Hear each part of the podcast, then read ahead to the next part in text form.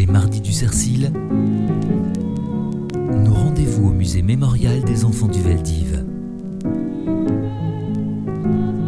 Bonsoir à tous et merci à vous, Stéphanie Trouillard, d'être avec nous aujourd'hui pour ce premier rendez-vous euh, enregistré. Cette conférence euh, en public euh, fera l'objet d'un podcast qui sera diffusé à partir de vendredi sur la page Facebook du Cercil et sur le site d'Arte Radio. Les mardis du Cercil, des conférences à voir et à entendre. Stéphanie Trouillard, vous êtes journaliste à France 24, spécialisée dans l'histoire de la Première et de la Deuxième Guerre mondiale. Vous avez publié un livre en 2018 qui était déjà le fruit d'une enquête sur votre grand-oncle, résistant breton, fusillé en 1944 dans le Morbihan. Et nous vous recevons aujourd'hui pour une bande dessinée, Si je reviens un jour, les lettres retrouvées de Louis Pikowski, paru en mars dernier aux éditions des Ronds dans l'eau. Alors précisons que ce livre complète un web documentaire plusieurs fois primé euh, que vous avez réalisé en 2017 et qui retrace l'enquête que vous avez menée autour des lettres de cette jeune fille, euh, Louise Pikowski. Et peut-être pour introduire cette euh, rencontre et pour que vous nous présentiez qui est cette jeune Louise Pikowski, nous allons commencer par regarder un extrait, une vidéo de votre web documentaire. Alors bonjour à tous, je suis ravie d'être aujourd'hui à Orléans, au Cercil, parce que c'est un lieu voilà, important au niveau euh, symbolique et pour, euh, par rapport à cette histoire de cette jeune fille, Louise Pikowski, et de certaines de ses camarades qui ont été raflées euh, lors de la rafle du, du Veldiv. Donc c'était important pour moi d'être là ce soir, ça a beaucoup de sens. Euh, donc, comme vous le disiez, je suis journaliste pour France 24, donc c'est la chaîne internationale de la France. Alors, la plupart du temps, je travaille sur l'actualité internationale. Donc, nous sommes une chaîne euh, surtout regardée à l'étranger qui parle de, ce qui se passe dans le monde. Mais effectivement, je me suis spécialisée ces dernières années dans l'histoire, dans celle de la Première et de la Seconde Guerre mondiale, du fait notamment de mon histoire personnelle, de l'histoire de ma famille. Et euh, il y a quelques années, donc en, 2016, j'ai été contactée par un lycée parisien, le lycée Jean de La Fontaine, qui se situe dans le 16e arrondissement euh, à Paris, par des professeurs de l'établissement. Parce que l'une de ces professeurs, euh, qui s'appelle Christine Lerche, qui, est professeur, qui était professeure de mathématiques, avait retrouvé quelques années auparavant, par hasard, en, en rangeant une armoire du lycée, elle avait découvert une enveloppe craft et à l'intérieur, elle avait découvert, découvert un petit paquet de lettres et elle avait vu qu'il y avait des timbres avec euh, le visage du maréchal Pétain. Donc elle s'est doutée que c'était des lettres qui dataient de la Seconde Guerre mondiale. Et elle s'est très vite rendue compte que ces lettres avaient été écrites par une ancienne élève du lycée qui s'appelait donc Louise Pikowski et qui a malheureusement été déportée à Auschwitz. Et donc, elle a voulu en savoir plus euh, sur cette jeune fille, mais elle était professeure de mathématiques, donc c'était pas euh, forcément son sujet. Et elle n'a pas trouvé beaucoup d'aide au sein de l'établissement. Et c'est que en 2016, en fait, elle partait à la retraite, cette professeure, euh, qu'elle a fini par déposer ses lettres au CDI du lycée, et que là, elle a enfin trouvé une écoute avec une professeure documentaliste qui s'appelle Khalida Hachi, et qui a bien voulu finalement reprendre le flambeau. Et c'est cette jeune femme qui m'a contactée ensuite pour qu'on travaille ensemble sur l'histoire de Louise. Donc là, je vais d'abord vous passer euh, la version euh, télévisée euh, du documentaire qu'on a réalisé pour France 24 autour de cette histoire. Donc c'est un condensé un petit peu de, l'enquête qu'on a faite pour retracer le parcours de Louise Pikowski. Donc ça a été diffusé à la télévision en, en, 2017 en plusieurs langues, en anglais, en arabe et en français. Je vais vous passer la version en français. Donc ça dure à peu près une quinzaine de minutes et ça retrace voilà, notre enquête et le parcours de Louise Pikowski. Je suis sûre que nous ne pouvons apprécier le bonheur qu'après avoir souffert. Mais est-ce que la souffrance a des arrêts? Je finis par en douter. Je vous embrasse affectueusement, Louise. J'ai le même problème. Est-ce que la souffrance a des arrêts? Judith Simons a perdu 14 membres de sa famille au cours de la Shoah. Parmi eux, Louise Pikowski, sa cousine. 70 ans après, elle découvre des lettres que celle-ci a écrites pendant la guerre avant d'être déportée.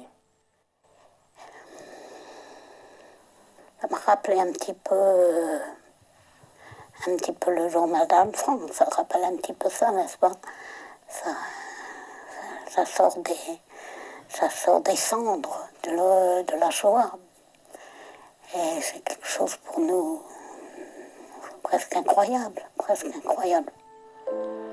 Ces lettres ont été retrouvées par hasard en 2010 au lycée Jean de La Fontaine à Paris, dans le 16e arrondissement. La même où Louise était scolarisée. C'est une professeure de mathématiques qui a fait cette découverte en rangeant une armoire. J'ai trouvé un petit mot. Là, nous sommes tous arrêtés. Alors là, c'était vraiment absolument saisissant. C'était un petit mot où Louis Pikowski euh, avait mis avec ses affaires qui ont été amenées à Madame Malingret. Et elle met J'aimerais les retrouver si je reviens un jour. Alors là, c'était vraiment. On a l'impression que le temps euh, s'était arrêté. Mademoiselle Malingret était le professeur de latin grec de Louise. C'est avec elle que la jeune fille a correspondu au cours de l'été 1942. Pendant des années, elle a conservé ses lettres avant de les déposer au lycée lors du 50e anniversaire de l'établissement. Dans un livret édité pour l'occasion, elle avait aussi rendu hommage à son ancien élève. Elle était blonde, avec de grands yeux bleus qui brillaient comme des étoiles. Elle habitait Boulogne, 50 rue Georges Sorel. Louise était une très bonne élève, en particulier en mathématiques où elle venait au secours de ses compagnes moins douées. Je me suis sentie comme euh, si on m'avait passé un relais de tous les professeurs qui avaient pu connaître Louise, à commencer par mademoiselle Malingret, et sûrement à leur regret, leur déchirement, qu'il n'y ait rien euh, qui puisse euh, perpétuer le souvenir de Louise. Et moi, c'est vraiment ce que je voulais faire. Mais à l'heure de partir en retraite, Christine Lerche se retrouve face à un dilemme. Que faire des lettres de Louise? C'est finalement auprès d'une autre professeure du lycée qu'elle trouve du soutien. Émue par les écrits de la jeune fille, Khalida Hachi reprend le flambeau. Pour se lancer dans ses recherches, elle me demande de l'épauler, moi la journaliste. Ensemble, nous nous donnons une mission savoir qui était Louise et surtout la sortir de l'ombre. Notre point de départ, les lettres. Louise parle énormément de, ses interrogations sur la foi, de sa vie quotidienne, mais euh, curieusement très peu euh, sur les événements de, la guerre, les événements horribles qui, euh, qui, se, qui découlent de la guerre. Par contre, nous apprenons dans une de ses lettres que son père a été euh, interne, enfin, arrêté euh, et interné ici même, à Drancy. Cette cité HLM du nord-est de Paris a été utilisée comme camp par les Allemands de 1941 à 1944. Elle est devenue le principal lieu d'internement des Juifs parisiens durant la guerre. Abraham, le père de Louise, y a été envoyé après avoir été arrêté au cours de la rafle du Veldiv en juillet 1942. Chère mademoiselle, je suis bien heureuse, mademoiselle. Nous avons des nouvelles de papa. Il n'a pas quitté Drancy. Nous pouvons envoyer un colis de vêtements. C'est très émouvant de lire cette lettre puisque euh, on sent la charge euh, émotionnelle euh, à l'écriture et, et aussi une pointe d'humour. Je viens de le porter à Paris. Naturellement, j'ai eu la chance de me trouver à côté de personnes que je n'aime pas. Car il est permis de ne pas aimer, n'est-ce pas? Abraham réussit finalement à sortir de Drancy en août 1942. Mais dans ses lettres, Louise n'explique pas de quelle façon. Malgré la menace qui pèse, la vie de la famille reprend son cours. Louise suit les cours au lycée comme toutes ses autres camarades. Tous les ans, nous avions droit à la photo de classe. Me voici placée ici et ma camarade Louise est ici. Nous avons retrouvé Madeleine grâce au nom inscrit au dos de la photo de classe. Pendant deux ans, elle était assise juste à côté de Louise. C'était une jeune fille très posée, très sage, euh, très intellectuelle, euh, réfléchissant beaucoup. Citée au tableau d'honneur, Louise était la première de la classe dans pratiquement toutes les matières. Une intelligence et une maturité qui expliquent selon Madeleine la relation particulière qui unissait la professeure et son élève. Nous savions que mademoiselle Malingret l'avait prise sous son aile. Et elle aurait voulu d'ailleurs, je crois, la prendre chez elle pour la protéger et qu'elle ne soit pas déportée finalement mais elle a voulu rester avec sa famille, ce qui est tout à fait normal. Un jour, Louise n'est pas revenue en classe. Madeleine ne l'a jamais revue. Je n'avais pas imaginé un seul instant que cette histoire pourrait ressurgir au bout de 70 ans. Et très, très longtemps, euh, ce souvenir m'a un peu hanté, je dois dire. Sur le site de Yad Vashem, nous découvrons également une fiche de témoignage sur des proches de la famille Pikowski. Elle a été écrite par Claude Counor lors d'une visite au mémorial de la Shoah à Jérusalem. Les parents de Claude et Louise étaient cousins.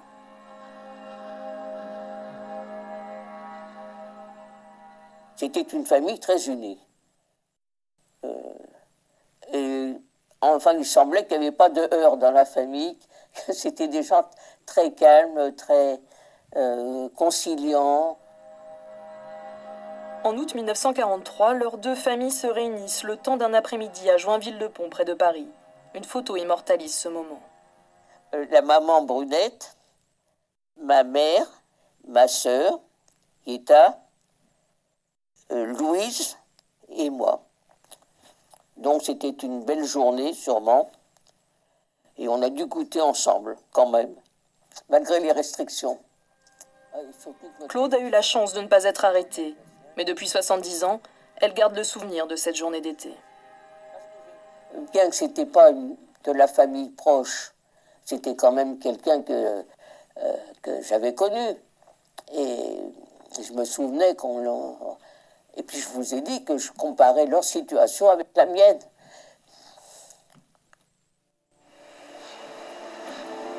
Le 22 janvier 1944, des policiers français frappent à la porte de l'appartement des Pikowski à Boulogne. Ils leur laissent une heure pour préparer leurs affaires. Dans ce laps de temps, Louise dépose une Bible et une dernière lettre au domicile de mademoiselle Malingré. Nous sommes tous arrêtés. Je vous laisse les livres qui ne sont pas à moi et aussi quelques lettres que je voudrais retrouver si je reviens un jour. Je pense à vous, au père, à mademoiselle Arnold, et je vous embrasse. Louise.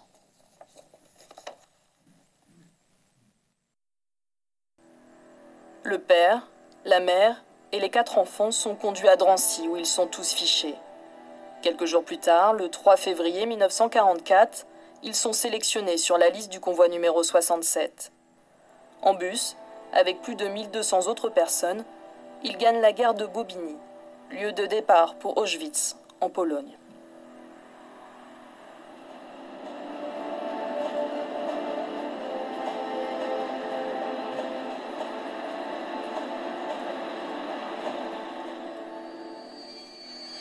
Après trois jours de voyage, dans des wagons à bestiaux, ils arrivent dans le camp d'extermination.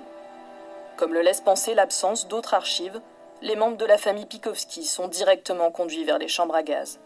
Louise avait 16 ans. Pour ne pas que les lettres de la jeune lycéenne se retrouvent de nouveau oubliées au fin fond d'une armoire, nous avons décidé d'en faire don au mémorial de la Shoah à Paris. Ces documents sont désormais conservés par le Centre des archives. Ils sont accessibles à tous les visiteurs.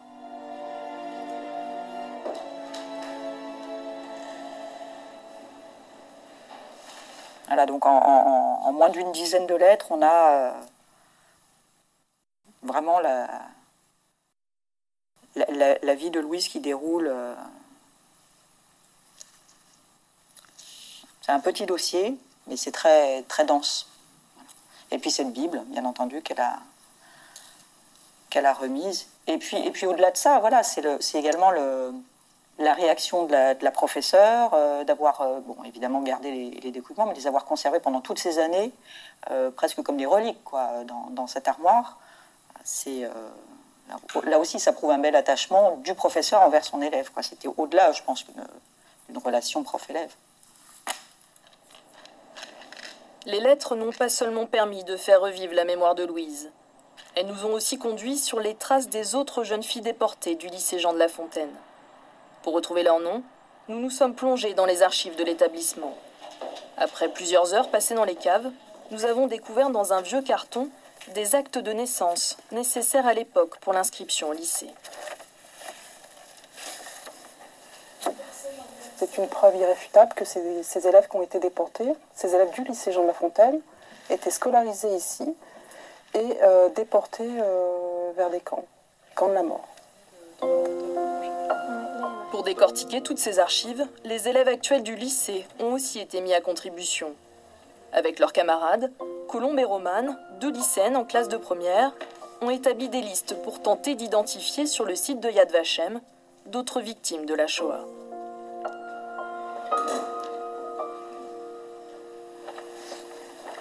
Euh, en tapant les noms, on est tombé euh, sur euh, une jeune fille qui s'appelle Berthe Baumann. Et donc on a découvert qu'elle s'était fait déporter.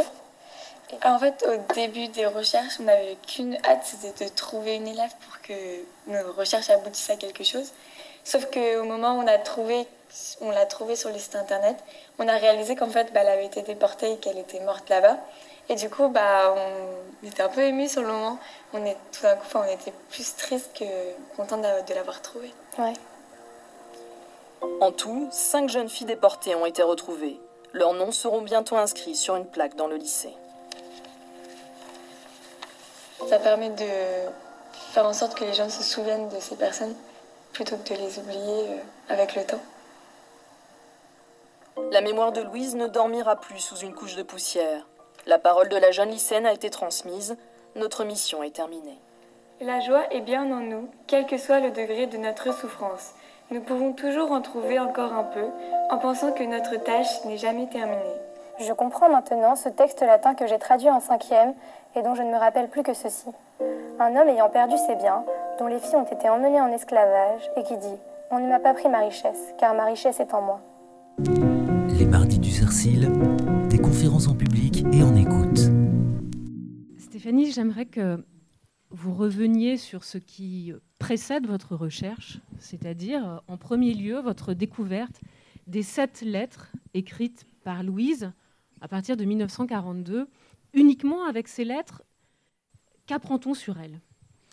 Euh, alors déjà, donc j'ai, en fait, il y, a beaucoup de gens qui me contactent régulièrement en me disant on a, on a des documents de famille, euh, des archives sur la, Seconde Guerre mondiale, et c'est vrai qu'à chaque fois, je leur dis ben, envoyez-moi euh, ces documents. Donc ça a été le cas avec cette professeure qui en fait était la, la sœur de l'une de mes, de mes collègues. Donc j'avais pas spécialement d'attente parce que c'est pas toujours intéressant suivant ce, que, ce que les gens euh, m'envoient. Des fois, il y, a des belles surprises, mais bon, je me suis dit, bon, bah, je, vais, je vais regarder euh, ces lettres, euh, pourquoi pas.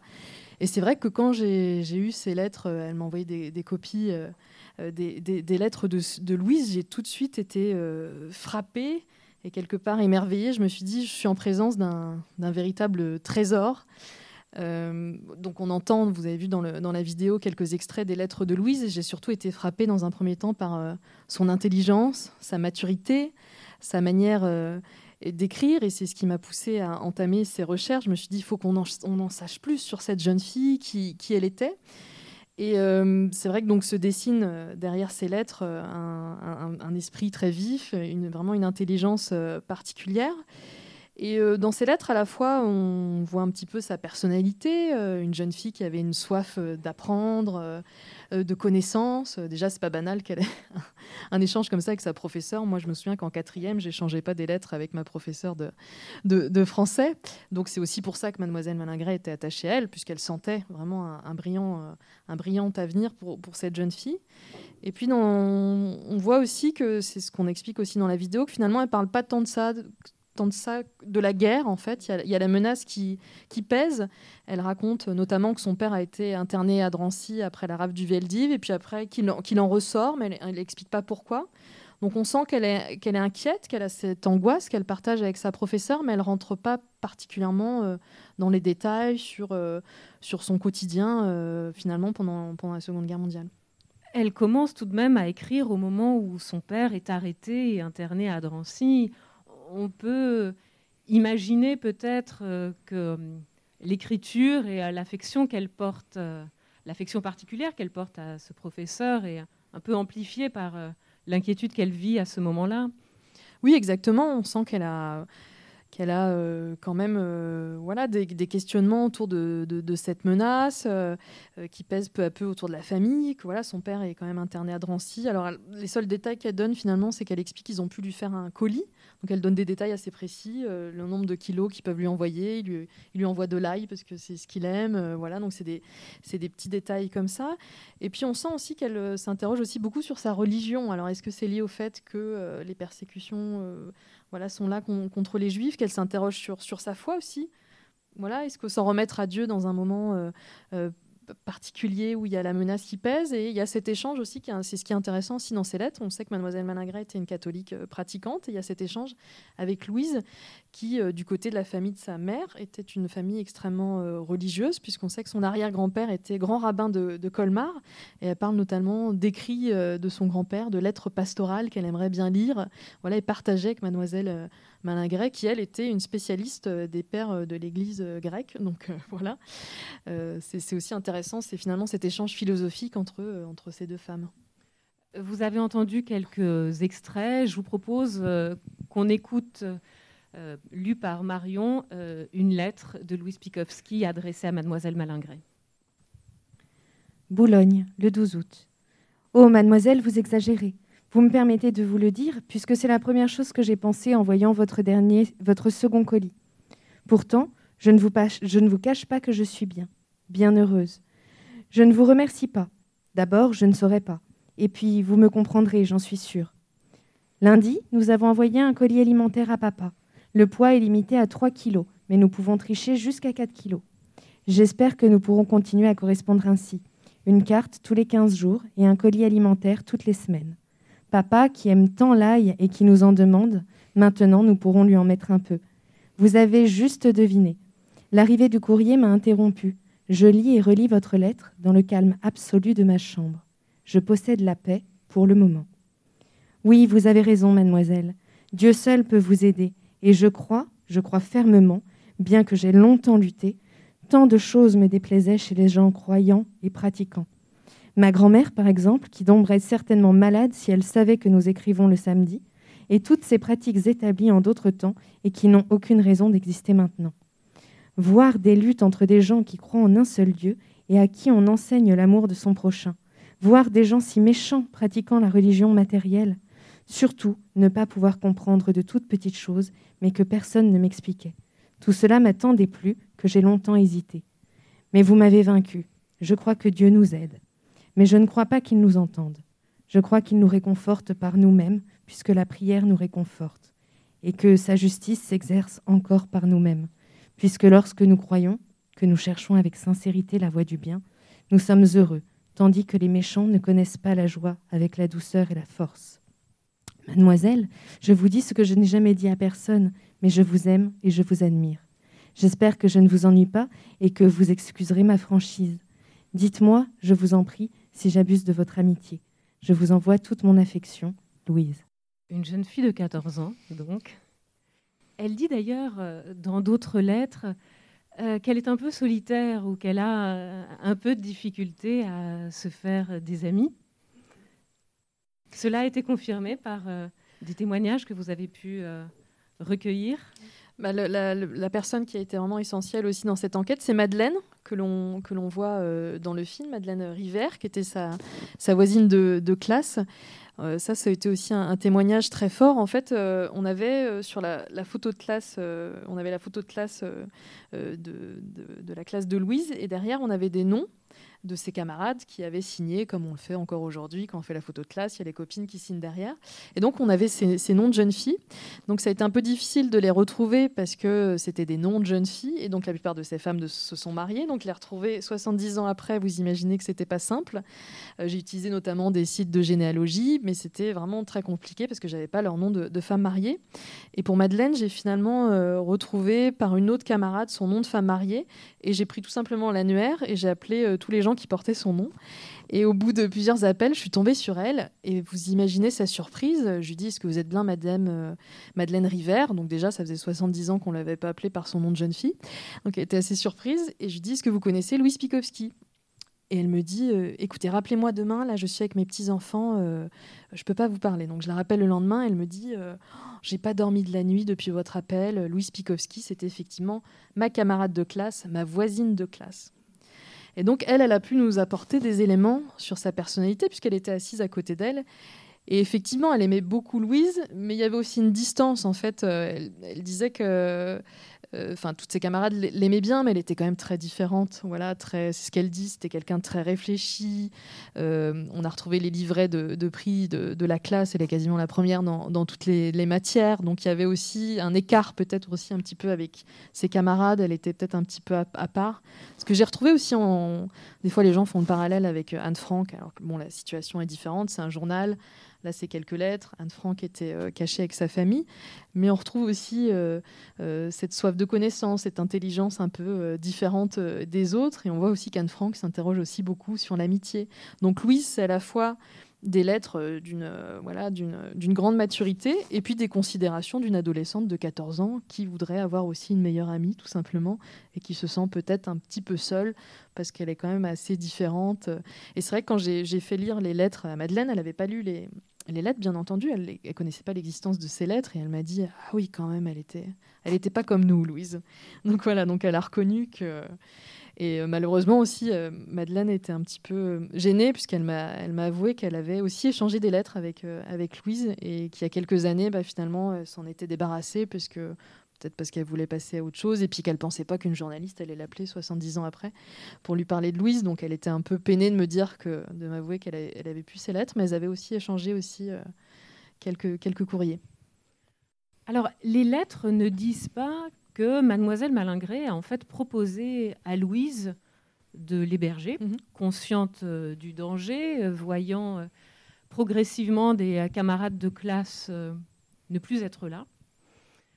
Mais alors, tout d'abord, j'en reviens aux lettres. Vous avez les lettres. Est-ce qu'à ce moment-là, vous savez qu'elle a été déportée quand vous avez les lettres et comment, au fur et à mesure de votre recherche, euh, vous allez euh, retracer le parcours non seulement de Louise, mais de la famille Pikowski.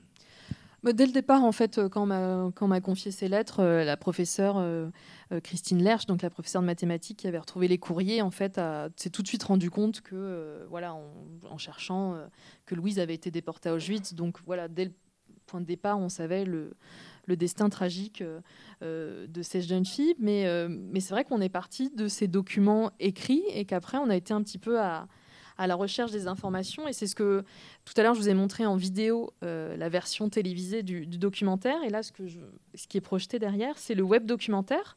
Donc, on a fait ce qu'on appelle un, un documentaire, un web doc, un documentaire sur Internet, un mini-site pour raconter cette enquête et à la fois comment on a été retrouver des témoins et retrouver des documents pour retracer petit à petit le parcours de cette jeune fille, de cette famille. Donc ça se présente en fait sous forme de six chapitres.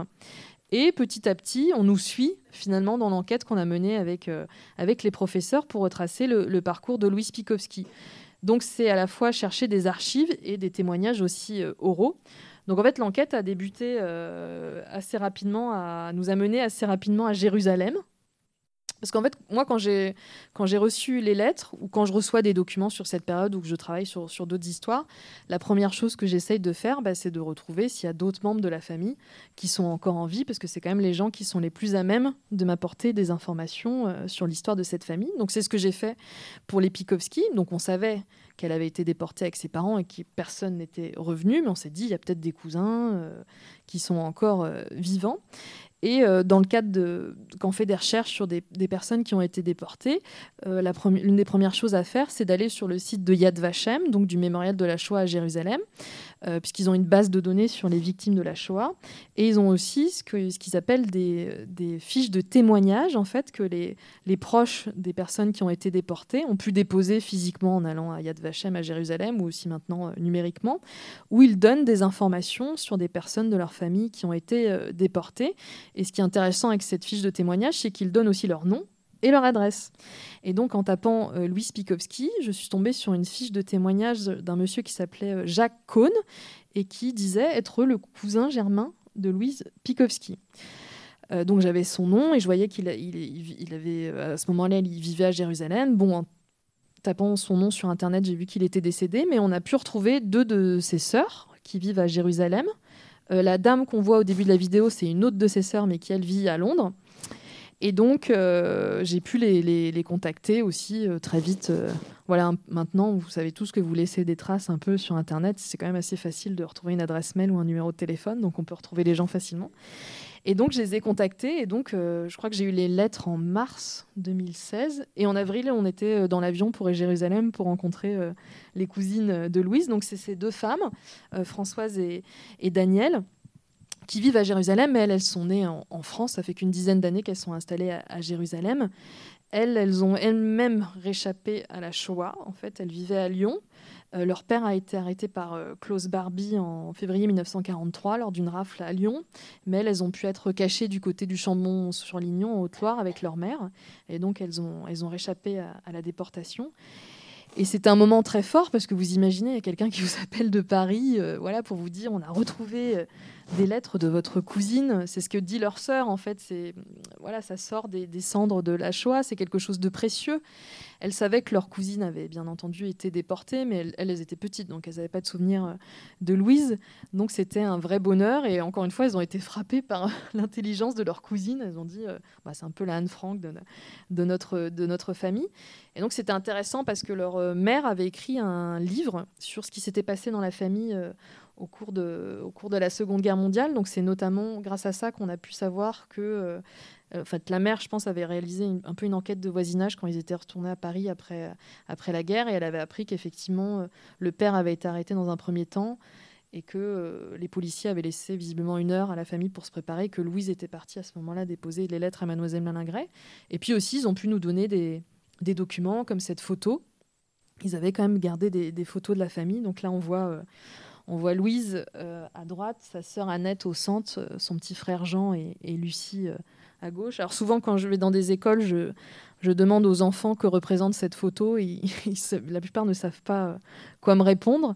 J'imagine que vous, vous savez peut-être un peu plus à quoi ça correspond une remise de prix, voilà, parce que les enfants d'aujourd'hui voilà, sont plus amenés à avoir des remises de prix. Donc on voit que effectivement Louise, on la voit à droite, elle a déjà plusieurs livres. Et puis c'est le reflet de ce qu'on voit sur, euh, sur les livrets de prix qu'elle recevait. Elle avait le prix d'excellence. Et voilà que tous les enfants, visiblement de la famille, étaient, euh, étaient très doués et réussissaient très bien euh, à l'école. Voilà, surtout une famille du côté du père de Louise. Lui était né en Ukraine, enfin l'Empire russe à l'époque, donc était récemment euh, avait récemment immigré en France, donc avec cette volonté aussi peut-être de s'intégrer euh, voilà, et de réussir euh, en France. Vous avez évoqué l'arrestation de la famille à Boulogne en janvier 1944.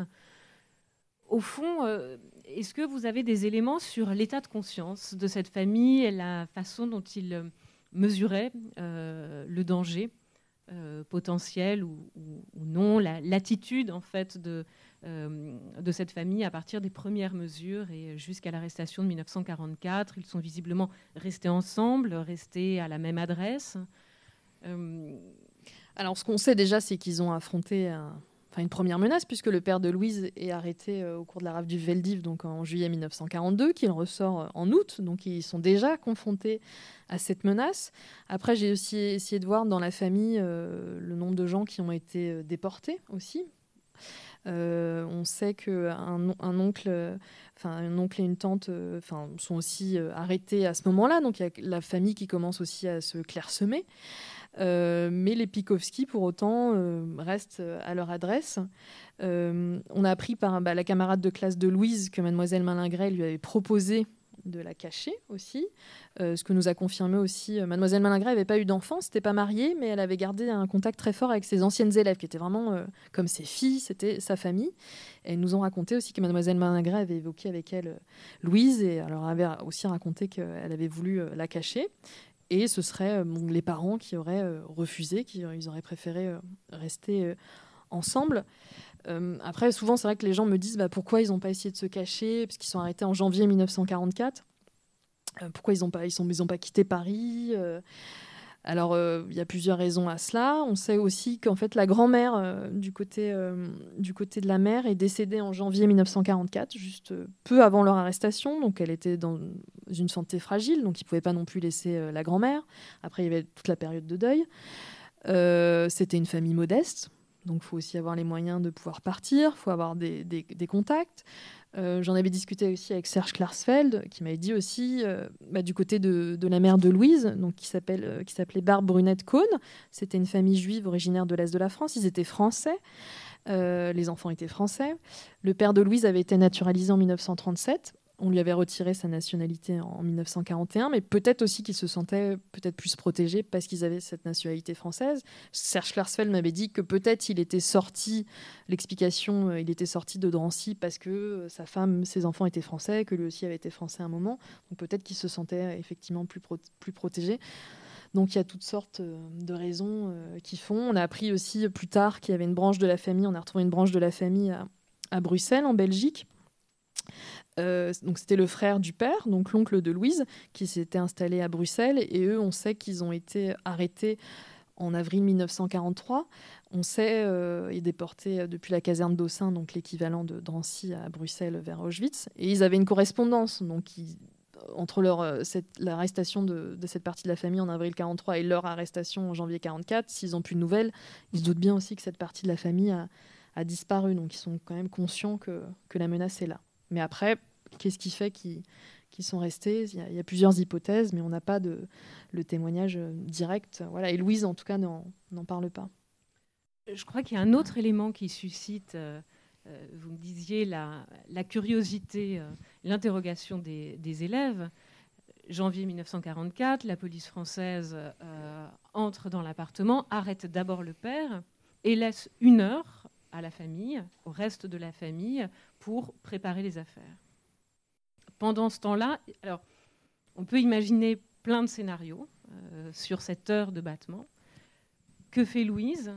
Elle s'empresse de préparer euh, un cartable avec les livres que lui a remis euh, mademoiselle Malingré, laisse un message et court au domicile de sa professeure, qui n'est pas là. Donc elle dépose le cartable à la concierge vous pouvez nous redire quel est le message qu'elle laisse, le dernier message au fond qu'elle laisse je, vais, vous le montrer, puisque sur le site, donc, on a mis euh, les documents euh, en accès libre, les lettres euh, de Louise, qu'on peut, voilà, qui sont toutes numérisées. Donc ça va de la première lettre en août 1942 jusqu'au dernier petit mot écrit par Louise.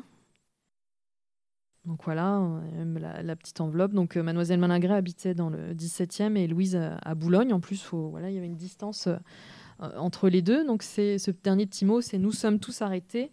Je vous laisse les livres qui ne sont pas à moi et aussi quelques lettres que je voudrais retrouver si je reviens un jour. Je pense à vous, au père, à Mademoiselle Arnold et je vous embrasse, Louise. D'ailleurs, quand je l'avais montré à, Madeleine, donc son, son, amie, elle me dit c'est, c'est pas son écriture habituelle. On sent, mm. elle sentait l'angoisse euh, dans l'écriture euh, de, Louise. Alors c'est vrai que c'est euh, assez incroyable cette histoire de ce laps de temps. Alors est-ce que les policiers ont laissé un échappatoire à la famille, ce qui est, ce qui est possible aussi? Euh, voilà, visiblement, des voisins auraient proposé à ce moment-là de les, les, accueillir. Et Louise fait ce choix d'aller. Enfin, moi, j'imagine son sang-froid, en fait, dans cette situation. Le père a été arrêté. Et ce qui lui vient à l'esprit, c'est d'aller déposer ses documents chez, chez, sa chère professeure. En fait, c'est tout bonnement incroyable. Et on a choisi d'appeler le documentaire Si je reviens un jour, parce que moi, c'est ce qui marque dans, ce petit mot. Enfin, moi, je l'interprète de cette façon-là, mais quand elle dit que je voudrais retrouver si je reviens un jour, moi, j'ai l'impression qu'elle sait qu'elle ne reviendra pas. Mhm. Et notamment, elle dépose en fait. Euh, une Bible que lui avait visiblement euh, prêtée Mademoiselle Malingret, donc ils avaient cet échange religieux sur, la foi. Et euh, on a retrouvé aussi, avec les documents, il y avait une rédaction qu'elle avait, euh, écrite à l'époque, où euh, c'était après l'Exode, où euh, un de ses professeurs lui avait demandé aux élèves qu'est-ce que vous emporteriez s'il devait de nouveau y avoir un exode? Et, donc, et dans cette rédaction, elle dit qu'elle emporterait un livre religieux, elle précise pas lequel. Et donc, quand on voit qu'elle est arrêtée, qu'elle fait face à un nouvel exode quelque part, bah finalement, elle n'emporte pas ce livre religieux, mais elle le dépose chez Mademoiselle Malingret comme si elle savait qu'il n'y aurait pas de, retour. Enfin, moi, c'est comme ça que je, l'interprète euh, finalement. Elle parle beaucoup de, la fonction de la prière, euh, comme si euh, elle cherchait une consolation d'une certaine façon. Oui, oui, c'est très, très fort à, à ce niveau-là. Elle, elle parle de, de la douleur. Enfin, moi, il y, a un autre extrait. Alors, je vais vous retrouver, moi, l'extrait qui me, qui me marque le plus. Vous nous direz également, est-ce qu'on est qu'on a retrouvé des lettres de Mademoiselle Malingret? Celles qu'elle rédigeait et qu'elle envoyait, euh, qu'elle adressait à Alors oui, alors ça c'est le grand mystère. Euh, souvent les gens me demandent mais où sont les lettres de Mademoiselle Malingret? Donc on n'a pas trouvé le pendant. En tout cas, dans l'armoire du lycée, Mademoiselle Malingret a déposé les lettres de Louise, mais pas les siennes parce qu'en fait, si Louise dépose des lettres, c'est celle écrite par mademoiselle Malingret, logiquement, c'est pas pas les siennes, que les siennes étaient déjà en possession de mademoiselle Malingret. Donc les lettres qu'elle dépose, c'est plutôt celles qu'avait écrites mademoiselle Malingret. Et ça, euh, on les a pas retrouvées. Alors est-ce que c'est par pudeur, mademoiselle Malingret avait pas envie qu'on sache qu'elle avait écrit euh, à Louise? Moi, je pense qu'on peut l'interpréter euh, comme ça. En tout cas, elle n'a pas laissé. Euh, on a juste retrouvé un, écrit euh, de Mademoiselle Malingret. Il y avait eu pour les 50 ans du lycée. Donc, le lycée avait ouvert en 1938. Et en 1988, ils avaient fait toute une fête pour les 50 ans du lycée et un livret qui racontait l'histoire du lycée depuis 1938. Et il y avait, sur la période de la guerre, Mademoiselle Malingret avait écrit quelques lignes sur Louis Pikowski. Donc on avait ce, témoignage direct, mais malheureusement, on n'a pas retrouvé voilà les, les, les lettres euh, écrites par mademoiselle Malingret. Alors, je vais retrouver le passage. Le passage, euh, ou peut-être je regarde sur le, sur le livre. En fait, oui, c'est effectivement, elle recherche euh, énormément de, de, réconfort. Et puis, je pense aussi, elle a des interrogations, parce que, du, comme je le disais, du côté de sa mère, c'était quand même des gens très rigoristes au niveau de la, religion, puis on sent qu'elle s'interroge quand même sur, sur, le, sur le poids, euh, voilà, euh, l'importance des, rites. Euh. Alors oui, le, passage que je trouve assez fort et qui montre qu'elle essaye finalement de quelque part de, de se rassurer avec la menace qui pèse. Donc ça, elle a écrit le 9 septembre 1942. Elle dit la joie est bien en nous, quel que soit le degré de notre souffrance. Nous pouvons toujours en trouver encore un peu en pensant que notre tâche n'est jamais terminée.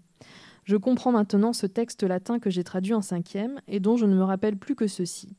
Un homme ayant perdu ses biens, dont les filles ont été emmenées en esclavage et qui dit On ne m'a pas pris ma richesse, car ma richesse est en moi. je trouve ça assez euh, prémonitoire en fait. Euh, voilà un homme qui a été euh, emmené en esclavage. Enfin, on peut penser après pour la suite la déportation et, et qui dit voilà, on n'a pas pris ma richesse car elle est toujours en moi. On a l'impression qu'elle sent un petit peu ce qui, ce qui va se passer. Mais ça n'est jamais évoqué. Mais ça n'est jamais évoqué. Non, non, non, du tout, ouais.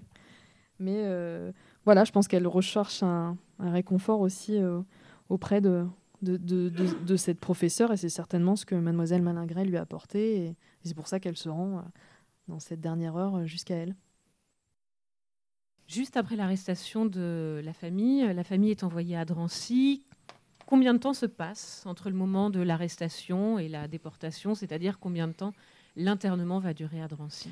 Alors, il est relativement court. Ils sont arrêtés le 22 janvier 1944. Euh, de ce que m'avait expliqué Serge Klarsfeld, c'est qu'à ce moment-là, euh, bah, on arrête euh, les Juifs aussi de nationalité française et que les Allemands demandent voilà, de, de nouvelles, euh, de nouvelles personnes et euh, que finalement ils se tournent vers les, les, juifs français parce que les juifs étrangers, ben, beaucoup ont déjà, été, euh, ont déjà été déportés ou sont partis se cacher. Donc c'est pour ça que dans ces rafles, on retrouve des personnes de, nationalité française. Donc ils arrivent le, le 22 janvier à, à, Drancy et ils sont déportés le 3 février 1944. Donc on a un chapitre qui est consacré à malheureusement à leur arrestation et à leur déportation voilà, vers les camps de la mort. Donc ça, c'est des documents aussi qu'on a retrouvés euh, euh, au mémorial de, la Shoah. En fait, c'est des, archives qui appartiennent aux archives nationales, mais qui physiquement sont au mémorial de, la Shoah. Ce sont donc les, fiches de Drancy, les fiches d'internement. Et donc, on voit bien qu'elles ont, voilà, on voit 22, 22 janvier 1944, après avec des indications sur chacun des membres de la famille. Donc là, c'est la petite sœur, Pikowski Lucie, date de naissance, lieu de naissance, profession donc écolier, et leur adresse à, Boulogne-Billancourt, 50 rue Georges Sorel. Et là, on voit marqué 3 février 1944. Et de ce que donc m'avait expliqué euh, Karen Tayeb, la responsable des archives euh, du mémorial de la Shoah, donc ce B euh, signifiait que c'était des gens à déporter le plus rapidement possible, parce que c'était une famille et que voilà, donc ils ont été déportés que quelques jours après, 22 janvier, 3 février 1944. Et On donc voit la également- liste du convoi. Ah oui, il faut revenir. Pardon. On voit également sur ces fiches, en fait, à côté de la lettre B, la localisation euh, 3.3, 4.1. Ça veut dire Mhm. qu'en fait, en, en un laps de temps très très court d'internement à Drancy, euh, ils ont changé trois fois Mhm. euh, d'endroit, de, de chambrée, en fait. Euh, Ils ont été euh, déplacés. Il faudrait voir s'ils étaient, s'ils sont restés ensemble. Parce qu'on avait, euh, euh, Karine Taillem avait fourni une, une archive de la préfecture de police de Paris où c'était d'autres, euh, une autre chambrée qui était indiquée. Je crois que je l'avais noté. euh, C'était d'autres chiffres de, de chambrée au départ, enfin en tout cas au 22 janvier euh, 1944. Et que les hommes étaient d'un côté et les, et les Et les femmes, de, femmes de de l'autre. ouais. Et effectivement, cette lettre B, depuis juillet Mm. 43, que Mm. Aloïs Brunner est à la direction du camp, cette lettre est sans appel et dit immédiatement Mm. déportable. Et donc la liste du convoi. Donc, c'est le convoi numéro 67, donc le 67e à partir de France. On retrouve voilà toute la famille Pikowski. euh, et donc sur ce convoi, si je me souviens bien, c'est 1214 personnes, c'est ça, dont 184 enfants et euh, 980 personnes euh, gazées euh, dès leur arrivée. Donc j'avais contacté aussi les archives allemandes, les archives d'Arolsen, les archives d'Auschwitz. Il n'y a aucun document euh, d'Auschwitz retrouvé sur cette famille, parce on aurait pu penser que Louise, qui avait 16 ans, aurait pu être sélectionnée pour le travail, ainsi que sa sœur euh, Annette, qui avait fêté ses 18 ans le 3 février 1944, donc le jour de départ de leur convoi. Mais on n'a pas de d'ident- d'identification ou de passage au revire, enfin l'infirmerie d'Auschwitz. Donc tout laisse penser qu'ils ont été gazés euh, tous les six dès leur arrivée. Alors Stéphanie, vous menez cette enquête et puis après, vous la restituez d'une certaine façon au lycée Jean de La Fontaine. On a vu quelques élèves qui ont euh, participé à cette recherche. On les voit à la fin du, documentaire. Quel a été l'écho? Quelle a été euh, la réception auprès de ces jeunes? Alors, euh, en fait, on s'est rendu compte, ce qui était assez étonnant, c'est que les professeurs du lycée La Fontaine se sont rendus compte que c'était l'un des derniers établissements de la capitale à ne pas avoir de plaque avec les noms des élèves déportés. Ça a été le grand travail euh, lors de la dernière mandature de- d'Anne Hidalgo, c'était de faire en sorte que tous les établissements euh, parisiens aient des plaques avec le nom des élèves déportés, puis aussi une plaque à l'extérieur euh, qui rappelle les élèves de l'arrondissement qui ont, été déportés. Et, pour La Fontaine, il n'y en avait pas. Et donc on s'est dit qu'il fallait quand même voilà, euh, réparer euh, cet oubli. Bon, ça peut s'expliquer aussi parce que le lycée était assez récent en fait. Il avait été euh, créé en 1948 et les Allemands arrivent en 1940 et les élèves en fait ont, passé la Seconde Guerre mondiale à Janson de Sailly, qui est un autre établissement du, du 16e arrondissement. Donc il n'y avait pas non plus d'association d'an- d'anciens élèves. Ce qui s'est passé pendant la guerre s'est pas passé pendant le lycée. Donc enfin, en tout cas, il n'y avait pas eu de volonté de, rendre hommage à ces élèves. Et donc on s'est dit, bah, effectivement, on sait que Louise était dans, cet établissement, que sa petite sœur Lucie était aussi, mais on s'est dit, il y a certainement d'autres élèves euh, qui, euh, du lycée qui ont été aussi déportés. Et donc on avait, euh, pour essayer de les retrouver, on avait ces fameux livrets de prix qui nous donnaient des noms d'élèves, mais pas tous, puisque tout le monde n'était pas mentionné euh, euh, dans les meilleurs élèves. Et on a retrouvé aussi euh, dans les archives du lycée un carton avec des fiches d'état civil. Donc en fait, on a utilisé les élèves d'aujourd'hui. On s'est dit bon, on va leur faire des travaux pratiques. Donc on leur a demandé de lister en fait à partir de ces documents, de lister tous les élèves. Et après, d'aller sur les sites du mémorial de la Shoah à Paris et sur celui d'Yad Vashem, de taper les noms et de voir s'il y a des jeunes filles qui malheureusement euh, ressortent. Et donc ça a été le cas euh, avec euh, ces deux jeunes filles qu'on voit à la fin du film, euh, Colombe et Romane, qui ont tapé le nom de, Berthe Baumann et qui ont vu qu'elle avait été déportée. Et finalement, on a retrouvé plusieurs jeunes filles. Et donc, pour moi, c'est important aussi d'être là ce soir parce que c'est l'occasion de. Moi, je parle tout le temps de, de l'histoire euh, de Louise, bien entendu, parce que c'est le, cœur de mon enquête. Mais euh, Louise nous a conduits sur les traces de ces jeunes filles et ce sont des enfants euh, de la rafle du Veldiv. Donc, je suis contente de pouvoir parler d'elle ici au Cercil, c'est d'autant plus fort. Et donc, on a retrouvé effectivement plusieurs jeunes filles. Donc, on a d'abord cette jeune fille, Anna Janowski. Elle, on a retrouvé son acte de naissance en fait dans les archives du lycée. Euh, donc Anna Janowski, euh, ce qui est intéressant aussi, c'est qu'on voit aussi que ces jeunes filles étaient de différentes origines, en fait, avaient des parcours euh, différents et, étaient scolarisées à La Fontaine. Donc Anna Janowski était en sixième. Elle était née le 28 mars 1929 à Berlin. Et donc elle a été arrêtée lors de la rafle du Veldiv avec ses parents. Son père s'appelait Efim et sa mère Victoria. et elle a été déportée depuis Bonne-la-Rolande avec le convoi numéro 15 euh, du 5 août 1942. Et eux, ils vivaient 40 euh, rue Claude Terrasse, c'était dans le 16e arrondissement, ce qui explique qu'elle était euh, scolarisée au lycée Jean Lafontaine. Et ce qui était important, c'est qu'on retrouve bien sûr les noms de ces jeunes filles pour pouvoir les mettre sur la plaque, mais aussi qu'on retrouve leur visage en fait, parce que c'est pas juste des noms, c'est des jeunes filles qui avaient un avenir, qui avaient une vie, et donc c'est important voilà, de retrouver aussi leur, leur visage, et c'est ce que fait le mémorial de la Shoah, de, voilà, de, de collecter les visages, c'est ce qu'on voit euh, juste à côté, dans la, dans la pièce à côté. Au mémorial des enfants. Voilà, au mémorial des, des enfants, c'est de redonner un visage à, à, ces jeunes filles, à ces enfants. Et donc Anna Janowski, alors euh, ça a été aussi un autre travail d'enquête, ça a été de retrouver les visages de toutes ces jeunes filles. Donc Anna Janowski, ça a été relativement simple. En fait, elle était euh, amie avec Sarah Montard, qui est aussi une ancienne déportée, qui avait, euh, pour ceux qui connaissent pas, en fait, Sarah Montard avait été arrêtée lors de la rave du Veldiv avec sa mère. Elles ont été dans le vélodrome d'hiver. Et euh, Sarah Montard est toujours en vie. Et donc, j'avais fait son interview aussi pour, les, pour, euh, pour le 70e anniversaire de la rave du Veldiv. Et en fait, quand elles sont arrivées dans le, dans, le vélodrome d'hiver, sa mère lui a dit Bon, bah écoute, on, on, est là, on va, on va attendre un peu de voir ce qui se passe. Et quand on leur avait dit bien sûr qu'ils allaient travailler à l'Est et quand ils ont vu arriver des vieillards et, des malades, euh, sa mère lui a dit oh Sarah, on nous raconte n'importe quoi, il faut vraiment qu'on sorte de là. Et donc elle a dit à Sarah de sortir à tout prix et Sarah a réussi à sortir. Les policiers qui visiblement regardaient à côté. Sa mère a réussi à sortir aussi. Elles ont été euh, dans la clandestinité pendant quelques mois et après elles ont été arrêtées en 1944, déportées à Auschwitz, mais elles sont revenues toutes les deux. Et donc Sarah Montard se souvenait qu'elle avait été euh, amie avec Anna Janowski euh, avant la guerre et avait une photo d'Anna Janowski. Donc c'est comme ça qu'on a retrouvé la photo de, cette jeune fille. Euh, ça, c'est donc des documents où on retrouve le nom d'Anna Janowski et, de, sa mère Victoria, qu'on retrouve sur le site du mémorial de la Shoah. Euh, je pense que c'est sa baraque à Beaune-la-Rolande, si je me si je me trompe pas. Est-ce que c'est indiqué baraque euh, C'est pas la liste du. Là en haut, c'est marqué baraque 15, euh, oui, baraque 16 et baraque 20. C'est pas très clair avec le. Euh, donc on a retrouvé aussi euh, cette jeune fille qui s'appelait euh, Hélène Poulic. Alors elle, elle était en quatrième. Elle est née le 27 octobre 1927 à Paris. elle habitait place du docteur Paul Michaud, c'est près de, juste à côté de, enfin pas loin du Parc des Princes.